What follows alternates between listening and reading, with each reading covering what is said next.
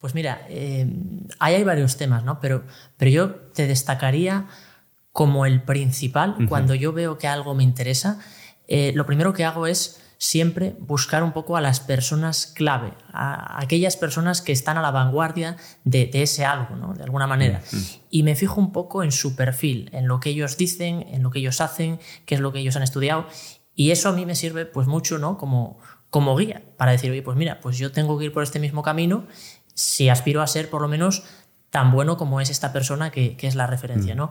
Entonces ahí, por ejemplo, pues yo lo que, lo que me empecé a fijar cuando estaba terminando la carrera, pues era quién era un poco los líderes, qué entidades, qué personas en materia de finanzas, en temas de inversión, fondos de inversión, gestión de carteras qué formación tenían y a raíz de eso pues yo empecé a, formarme ¿no? pues con, posgrados, eh, pues por ejemplo hice el posgrado de Bolsa y Gestión Patrimonial en el IUDE de la Universidad de Oviedo, eh, luego seguí con la certificación EFA, eh, que como sabéis está acreditada por la CNMV para prestar servicios de asesoramiento.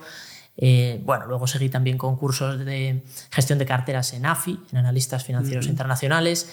Y una de las cositas más recientes que, que yo tenía más ganas de, hacer y que, que, la he terminado hace poco, pues es el, el máster MFIA, eh, de la mano de Enrique Castellanos eh, en el Instituto BME, que pertenece, como bien sabéis, a... Y de Juan Racaridad, ¿no? Y de Juan Racaridad, efectivamente, que pertenece a, a BME, ¿no? que es el operador de la bolsa española, que también, como sabéis, pues ha sido adquirido hace poquito por, por SIX, por la bolsa suiza. ¿no?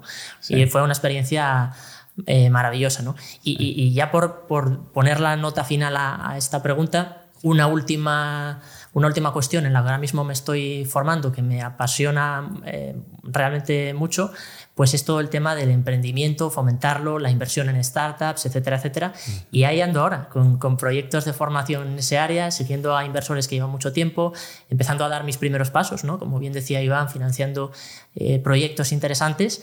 Y, y bueno, pues eh, en esas estoy un poco, ¿no?